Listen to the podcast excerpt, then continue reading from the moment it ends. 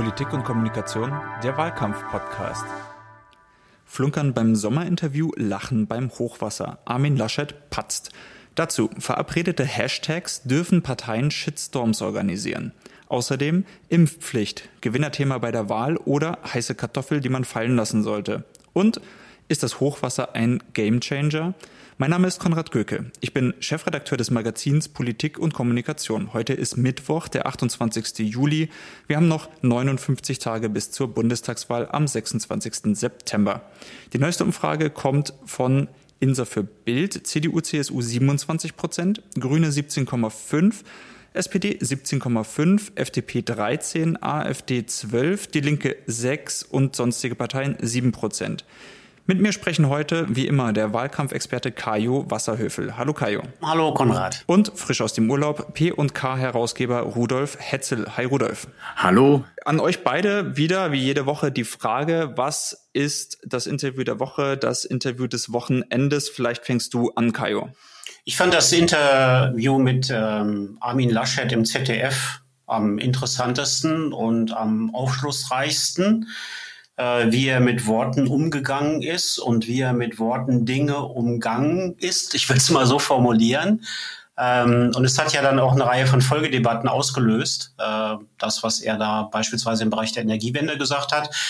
Das fand ich schon interessant und äh, bin mal ganz gespannt, ob seine Art und Weise, ich sag mal, mit Fakten zu hantieren, ähm, in der Bundespresse so funktioniert, wie er das vielleicht in einer Landespressekonferenz in Düsseldorf gewohnt ist. Genau, wir sprechen über das Interview von Laschet äh, gleich, denke ich, noch ein bisschen ausführlicher. Aber vorher noch mal an dich, Rudolf, die Frage, welches Interview ist dir besonders in Gedächtnis geblieben?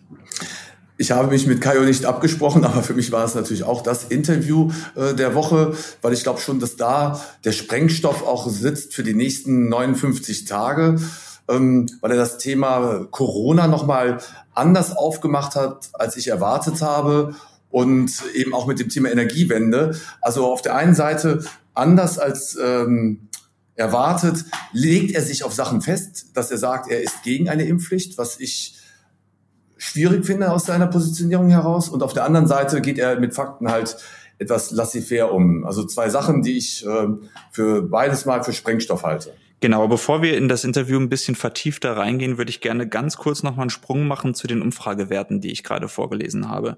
Da haben wir gesehen, SPD und Grüne liegen gleich auf bei 17,5 Prozent. Es hätte wahrscheinlich kaum jemand für möglich gehalten. Rudolf, ist das jetzt die Wende? Holt die SPD die Grünen wirklich ein? Also ich erinnere mich an unseren ersten Podcast und ich persönlich habe es nicht für möglich gehalten. Und äh, Props für Kayo, der damals ja auch schon im ersten Interview gesagt hat, im ersten Podcast, abwarten. Dort ist eine Kandidatin aufgestellt, die ganz neu ist, äh, die jetzt richtig gegrillt wird und die viele Fehler noch machen kann. Und aus diesem, äh, aus dieser Euphorie kann sich was verändern. Und ähm, ich glaube, damit hat Kaio äh, seine, mit seiner Erfahrung auch schon etwas vorhergesehen, was viele nicht vorhergesehen haben. Die Grünen haben eigentlich, und gerade Frau Baerbock hat hier eine Reihe von vielen Fehlern gemacht, die in der Summe jetzt zu einem Patt geführt haben, was äh, die Umfragen angeht. Und ich glaube, äh, auch wirklich zu einem Wendepunkt geführt haben. Ähm, ja, also hätte ich nicht für möglich gehalten, aber ich glaube, es ist ein Wendepunkt. Und heute würde ich sagen, die SPD wird hier als Zweiter ins Ziel rennen. Kaio, willst du deiner eigenen Prophezeiung, die sich jetzt erfüllt hat, oder Prophezeiung ist vielleicht ein bisschen hochgegriffen, weil es natürlich äh, alles ein bisschen vorübergehende Stimmungsbilder sind, die sich natürlich ändern können, aber ist das jetzt ein Kipppunkt oder ist das für dich einfach nur ein kurzer Moment, der die SPD anspornen sollte, mehr zu tun und die Grünen vielleicht äh, ein bisschen weniger Fehler zu machen? Es ist für mich ein weiterer Moment, äh, der deutlich macht, es ist alles drin äh, bei dieser Bundestagswahl und äh, Bundestagswahl und es kann alles rauskommen und äh, es besteht die Möglichkeit, dass die SPD auf Platz zwei landet. Aber die eigentlich, äh, glaube ich, interessantere Frage ist, kriegt man eigentlich so viel zusammen, demoskopisch im Wahlergebnis, aber am Ende auch, was die Konstellation angeht, dass man eine Regierung anführen kann. Natürlich kann man eine Regierung führen mit 25 bis 28 Prozent. Das ist der Korridor, in dem sich die Union im Moment bewegt. Aber man kann auch eine Regierung bilden mit 20 Prozent. Plus, minus. Das ist der Korridor, in dem sich die Grünen und die SPD bewegen. Die Frage dahinter ist dann eher die der strategischen oder taktischen Positionierung der potenziellen Bündnispartner. Da werden wir sicherlich auch nochmal über die FDP sprechen müssen. Und das heißt also, neben der Frage, wie äh, stark ist jetzt oder wie schwach ist jetzt der, Einzel der einzelne Kandidat oder die einzelne Kandidatin, wird in den nächsten Wochen dieser Punkt immer stärker in den Fokus reingeraten. Also wie verhalten sich eigentlich die, die Parteien zueinander? Welche Regierungskonstellationen sind eigentlich möglich? Und wer verengt unter Umständen durch frühzeitige Festlegung auch seinen strategischen Entscheidungsraum? Vielleicht ganz kurz zur FDP. Also ähm, ich denke, aufgrund aktueller Ereignisse wird den Leuten einleuchten, dass wir heute die ganze Folge nicht wie versprochen der FDP widmen können. Wir werden auf jeden Fall schauen, dass sie auf äh, darauf, dass wir über die FDP verschärft sprechen oder eingehen, nicht so lange warten wie auf das CDU-Wahlprogramm, aber ähm, vielleicht ein, zwei Sätze zur Stärke der FDP, die jetzt bei mittlerweile 13 Prozent angekommen ist, Kajo. Was ist da los? Die FDP greift sicherlich auch Potenzial von der Union ab. Und so erkläre ich mir auch, dass ähm, Lindner sich jedenfalls in seinen Interviewäußerungen immer sehr positiv Richtung einer Regierungszusammenarbeit mit der Union äußert. Ähm, sagt also, das sei seine Wunschkonstellation oder jetzt in vor einigen Tagen ausgerufen hat, eigentlich ist das Rennen schon gelaufen. Ähm, die Frage, die sich die FDP stellen muss, nicht nur Lindner, sondern auch die Führungsspitze der FDP insgesamt ist, will sie auf Teufel komm raus Armin Laschet zum Kanzler machen? Und es kann einfach Konstellationen geben am Ende, äh, die mehreres möglich machen. Und dann ist halt die Frage, die FDP agiert mit dem Erneuerungsversprechen, mit dem Modernisierungsversprechen. Auch mit der Aussage, wir wollen etwas verändern, wir wollen Bewegung reinbringen. Man wird ja ganz kurzatmig, wenn man sich Lindner-Videos anguckt. Ja, so. Und dann aber das mit einer Union zu machen, die in ihrem Programm und auch in ihrem Wahlkampfverhalten im Grunde genommen immer wieder das Signal gibt, so viel muss sich gar nicht verändern. Es wird alles halb so heiß gegessen, wie es gekocht wird. Entspannt euch mal alle. Wir nehmen das mal locker, ob das nun die Pandemie ist, ob es nun der Klimawandel ist oder was auch immer. Ob das sozusagen dann die Antwort ist, die der FDP auf Dauer hilft in der Positionierung, da würde ich mal ein Fragezeichen dran machen. Die FDP hatte 2009 ein starkes Ergebnis bei der Bundestagswahl und ist dann 2013 aus dem Bundestag geflogen. 2017 hat man dann kurzzeitig Jamaika verhandelt, ist dann ausgestiegen und ist in den Umfragen auch erstmal richtig abgestürzt.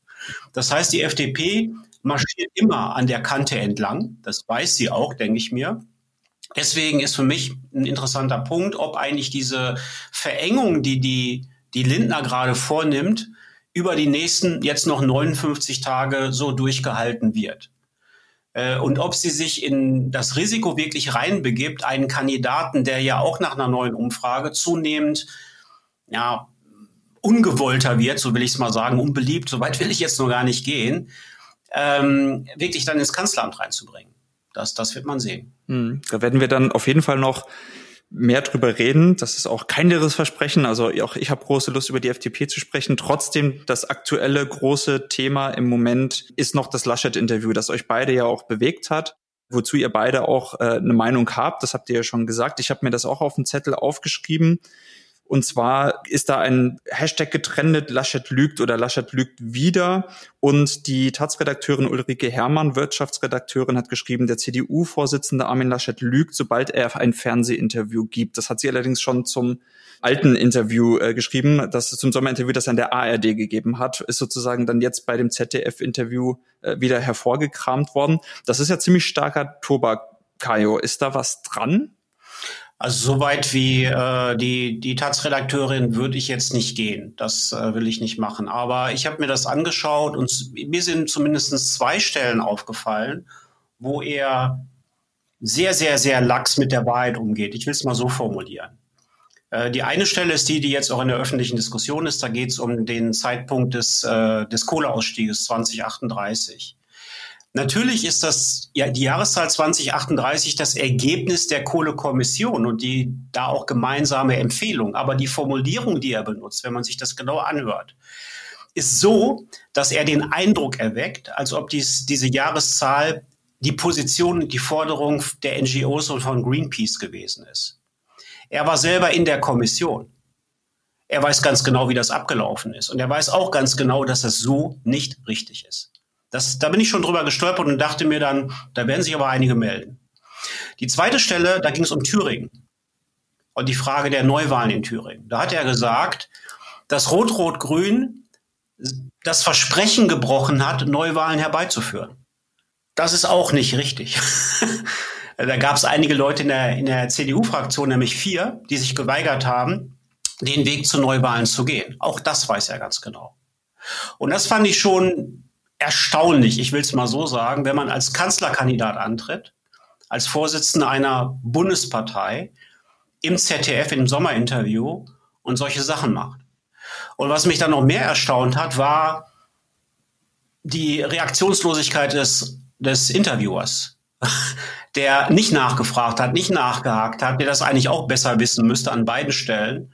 Da würde ich mal, das würde ich mal unterstellen, aber nicht in der Lage war, irgendeine konkrete Nachfrage zu dem Punkt zu stellen, sondern es einfach hat durchlaufen lassen. Und das meine ich eben damit. Das ist eine Art und Weise, kommunikativ zu agieren, die, die mich erstaunt und äh, wo ich mir dann schon die Frage gestellt habe, naja, ist es, wie gesagt, ist es seine Erfahrung, dass er damit durchkommt? in Düsseldorf, muss er vielleicht merken und lernen, ich will es auch mal so formulieren, dass das auf der Bundesebene und wenn man für das erste Amt antritt, so nicht geht. Das klingt ja ein bisschen so auch, als ob das eine Masche ist, wenn man in der Situation sagt, okay, ich tische dir jetzt ein bisschen eine kleine Ungenauigkeit auf, die für mich gut ausgeht, hoffe, also fingers crossed, dass du es nicht besser weißt und mich darauf dann festnagelst. Also gerade so im großen Fernsehstudio muss man ja eigentlich davon ausgehen, dass eine Moderatorin zum Beispiel in so einer Situation die Redaktion auf dem Ohr hat, die da sofort schreit, äh, da musst du jetzt hinterher. Also ich glaube, bei Lanz wäre er wahrscheinlich mit solchen Ungenauigkeiten nicht durchgekommen. Aber muss natürlich damit rechnen, wie du sagst, dass das hinterher, äh, also einmal sich jemand meldet, natürlich, wenn du jemanden Worte in den Mund legst, der sowas eben einfach nicht gesagt hat, nicht gewollt hat, dann wird sich spätestens oder, oder allerletztens der melden, aber ansonsten natürlich auch der politische Gegner, der genau hinhört und ihn auf so etwas festnagelt. Ist das vielleicht ähm, Absicht, dass man denkt in so einer Situation, du sagst ja, er kommt damit vielleicht in NRW durch. Das bedeutet, es ist vielleicht eine Strategie, dass er sagt, äh, wenn ich das so mache und dieses Nachspiel hinterher interessiert dann keinen Menschen mehr, Hauptsache ich sehe in dieser Situation nicht schlecht aus. Oder ist das vielleicht auch ähm, ein bisschen kurzfrist, äh, ein bisschen kurzsichtig gedacht, weil am Ende holt ihn das ja doch wieder ein. Also ist das wirklich Absicht oder ist das aus der Situation raus, dass er versucht, ich ziehe mich da jetzt irgendwie raus, aber an morgen denke ich da gar nicht so sehr?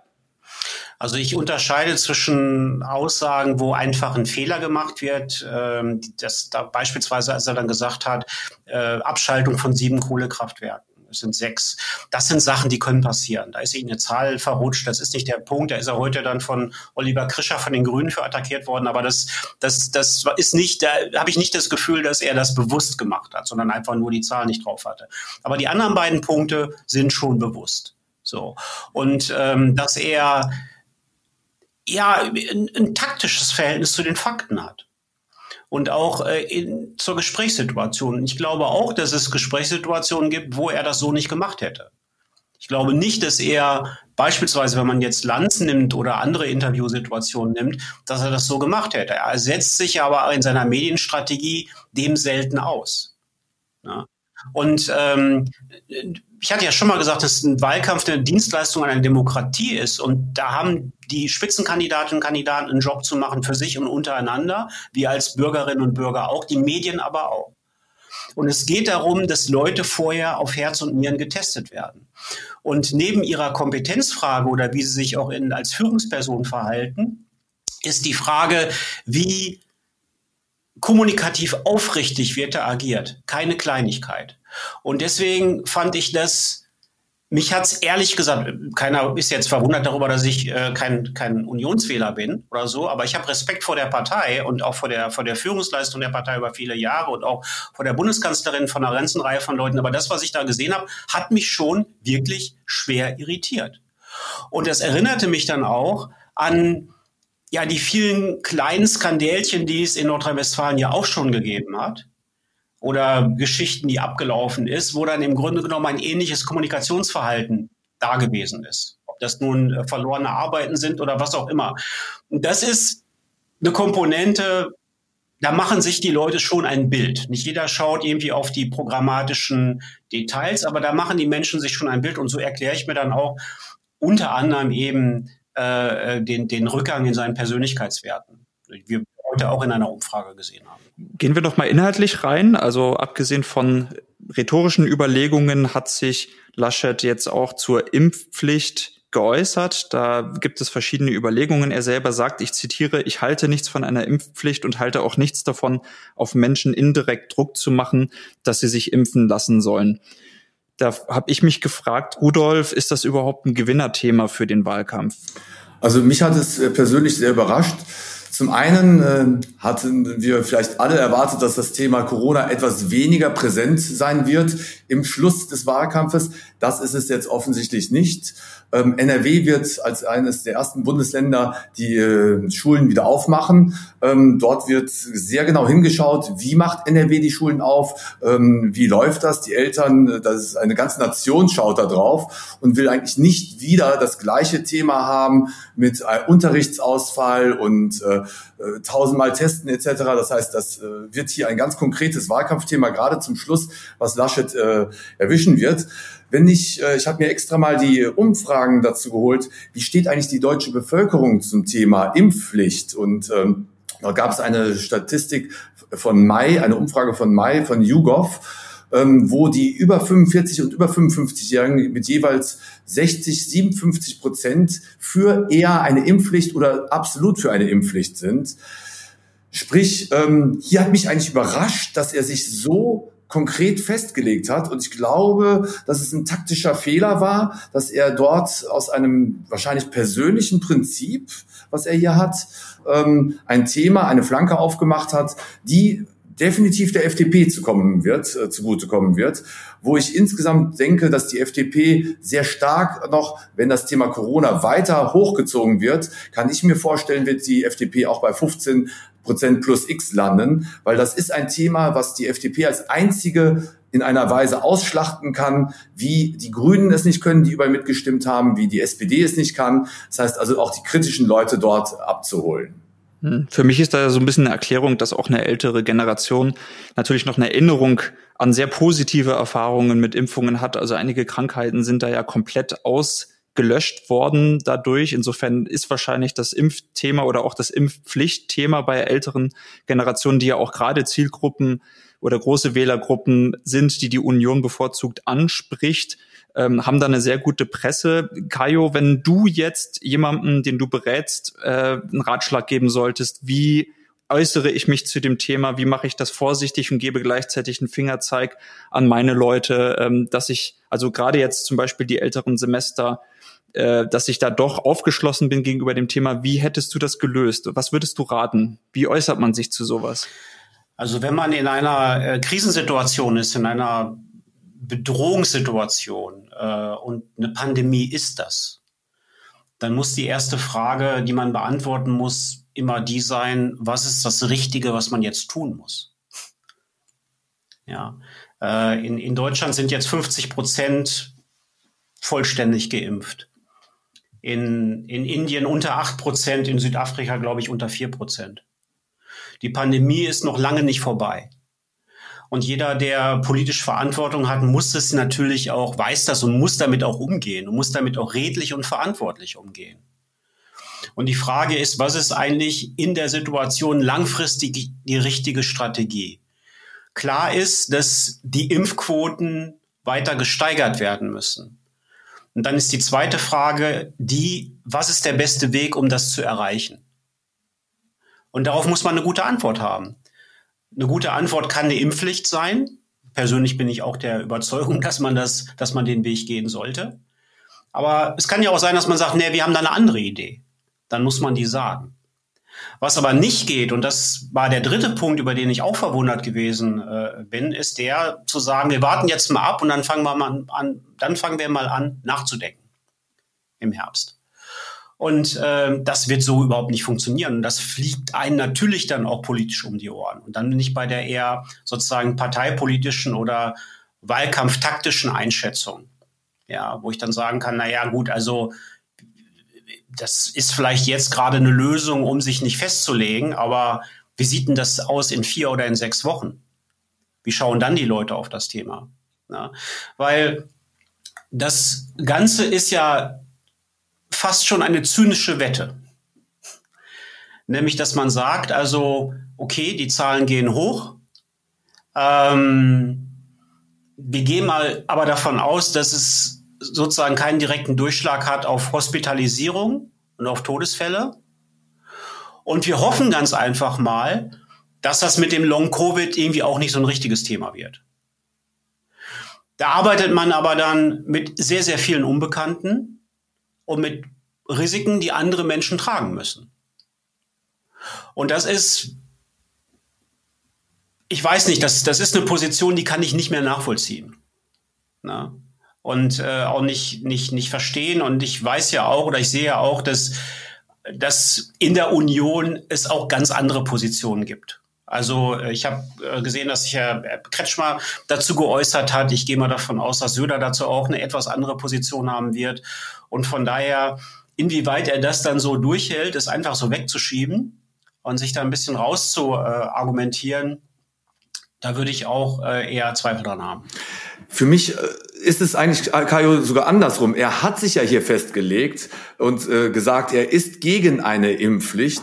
Und das halte ich sowohl für eine strategische falsche Einschätzung und auch eine falsche Einschätzung insgesamt, weil, äh, wie du schon gesagt hast, wir wissen nicht, was kommt an Fakten. Das heißt, hier würde ich alles machen und gerade auch als Anführer der CDU, äh, der ja die älteren Wählergruppen hat, auch wo es eindeutig eine Mehrheit gibt von Menschen, die eine Impfpflicht äh, gut finden, da würde ich auf jeden Fall alles vermeiden, außer etwas auszuschließen, was wir, wenn wir ehrlich sind, in drei Monaten, in fünf Monaten gar nicht wissen, wie es diskutiert werden wird.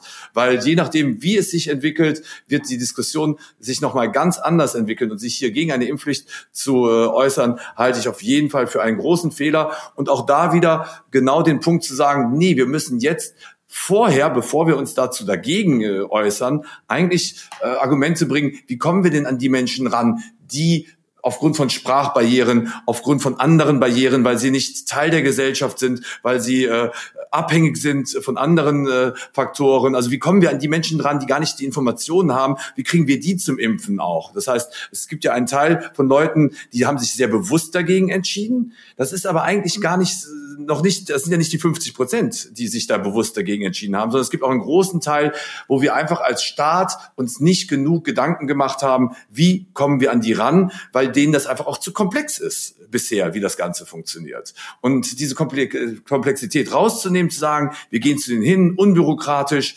ähm, da gibt es gar nicht so viele Leute, die dagegen sind. Ich glaube, es ist einfach zu kompliziert für viele Leute. Und mit diesem Moment, glaube ich, hätte er die Leute eher abgeholt. Was mir durch den Kopf geht oder wieder einfällt, ist die, äh, diese Sequenz aus dieser Landtagsdebatte, wo er sich auf die AfD bezogen hat äh, und gesagt hat, also er wird ja an vielen Stellen Ihnen nicht zustimmen, aber an der Stelle hätten Sie ja was Richtiges gesagt. So ungefähr war, glaube ich, die Formulierung. Ich will jetzt nicht äh, ihm da Unrecht tun, aber so in die Richtung ging das. Äh, wenn jemand käme und sagt, die Wissenschaft hat festgestellt, dann müsste man sehr skeptisch sein und so weiter. So, dass er, ich weiß, was mir nicht klar ist, also das, das weiß ich nicht. Äh, ist es bei ihm taktisch bezogen auf Wählergruppen? von denen er unterstellt oder bei denen er unterstellt, dass sie sehr distanziert gegenüber der in Anführungsstrichen Corona-Politik sind. Ja, und irgendwie meint, er müsse sich da positionieren. Oder ist es eine Überzeugung bei ihm? Ja, ähm, das ist mir nicht so ganz klar. Am Ende kann man vielleicht sagen, ist egal, es kommt aufs Gleiche raus. Er ist in einer verantwortlichen Position, jetzt schon als Ministerpräsident in Nordrhein-Westfalen. Ähm, er fährt eigentlich da seit Beginn der Pandemie einen ähnlichen Kurs. Na? Also ähm, äh, jetzt will ich gar nicht da mit dieser Streckgeschichte nochmal kommen, aber eigentlich durchgehend immer bremsen, verzögern, nicht frühzeitig in harte Maßnahmen reingehen, ich sag mal unterm Strich Zeit verlieren, die uns in immer größere Schwierigkeiten reinbringen und wieder und wieder und wieder und wieder. Und äh, das findet im Moment eben auch wieder statt. Der Unterschied ist der, dass wir im bisherigen Verlauf der Pandemie da ein Libero im Spiel halten, hatten, nämlich die Bundeskanzlerin, äh, die sozusagen das ganze Ding dann eben auch gestoppt hat und auch in andere Richtungen gelenkt hat. Also nicht nur sie, andere natürlich auch. Aber er will eben diese, in diese zentrale Position rein. Und wenn man unterstellt, dass wir eigentlich in eine, in eine Zeit reinkommen, wo wir mit mehr Krisen zu tun haben, spricht eine Menge dafür, dann muss man sich eben auch die Frage stellen, ist das die richtige Mentalität dafür?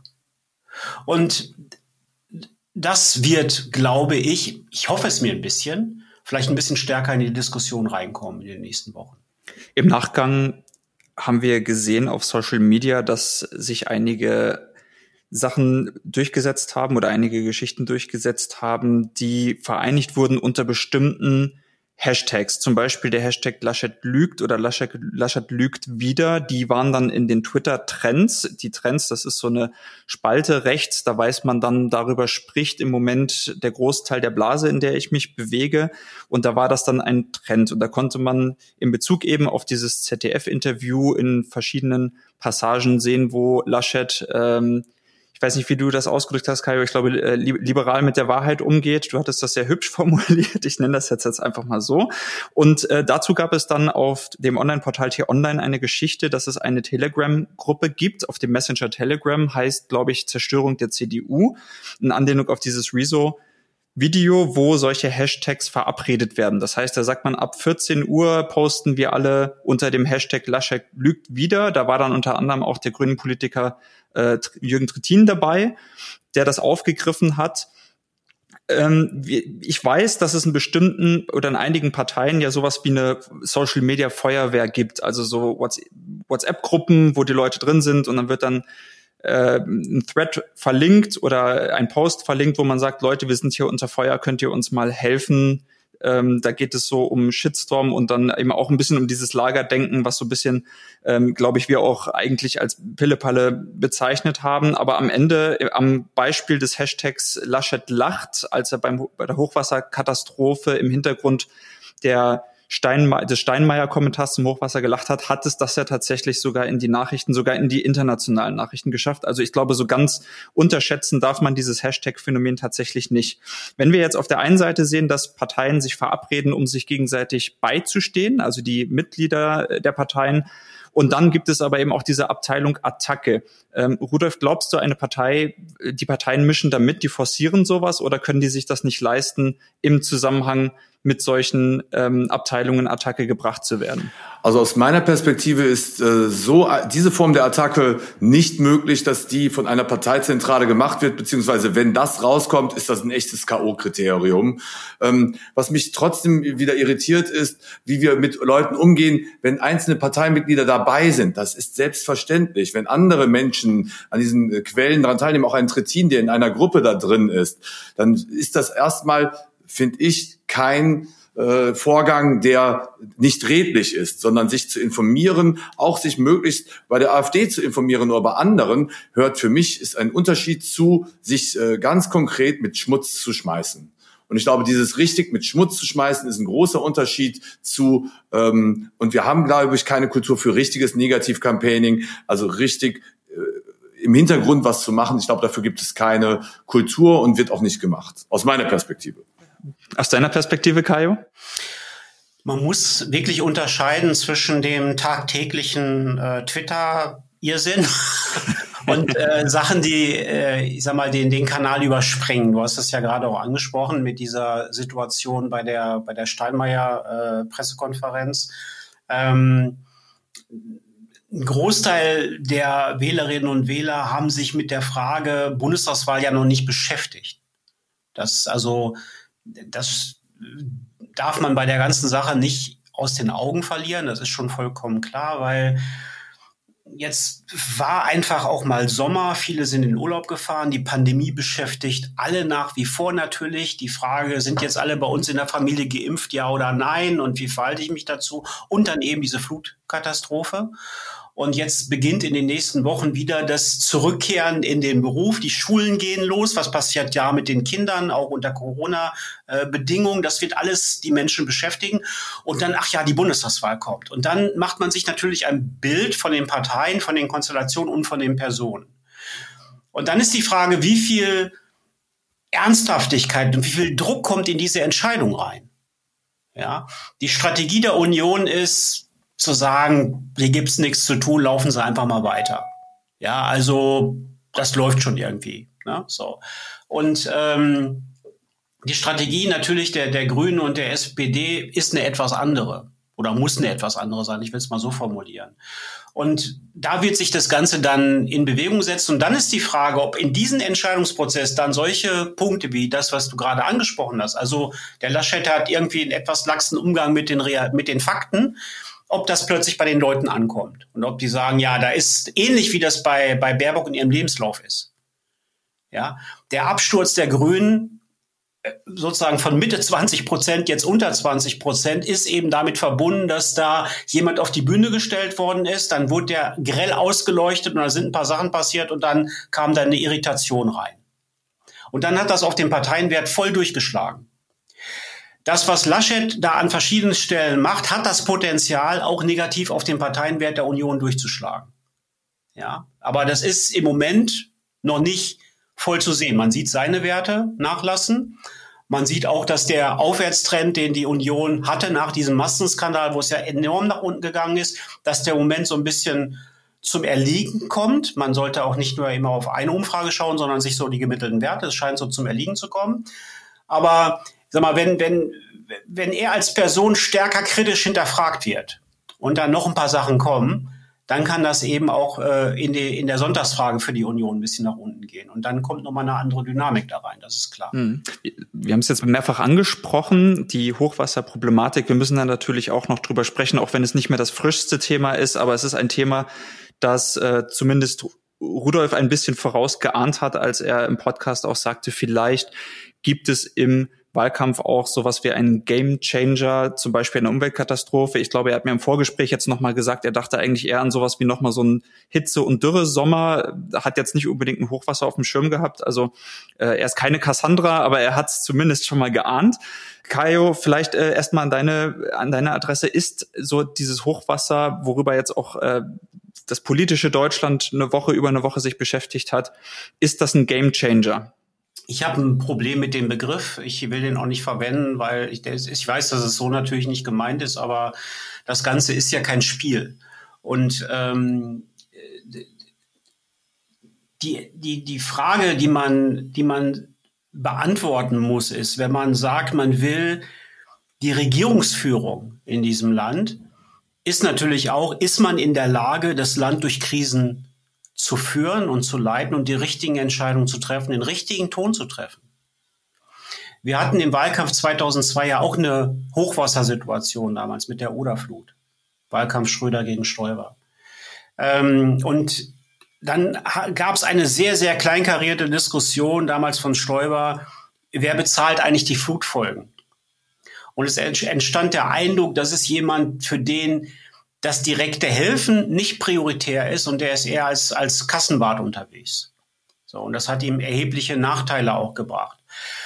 Das heißt also, eine, eine Krise und eine Krisensituation ist eben immer auch eine, eine, eine Folie, vor der Menschen dann eine Einschätzung vornehmen, ist jemand zur Führung dieses Landes geeignet. 2002 hat ja auch der Irakkrieg eine Rolle gespielt. Schröder hatte sehr früh gesagt, nein, wir nehmen auf keinen Fall teil. Frau Merkel hatte damals als CDU-Vorsitzende einen Namensbeitrag in der US-Zeitung signalisiert, Deutschland ist beim Irakkrieg auch mal dabei, sage ich jetzt mal so. Und deswegen, wenn es 2002 äh, anders ausgegangen wäre, wäre Deutschland im Irakkrieg gewesen.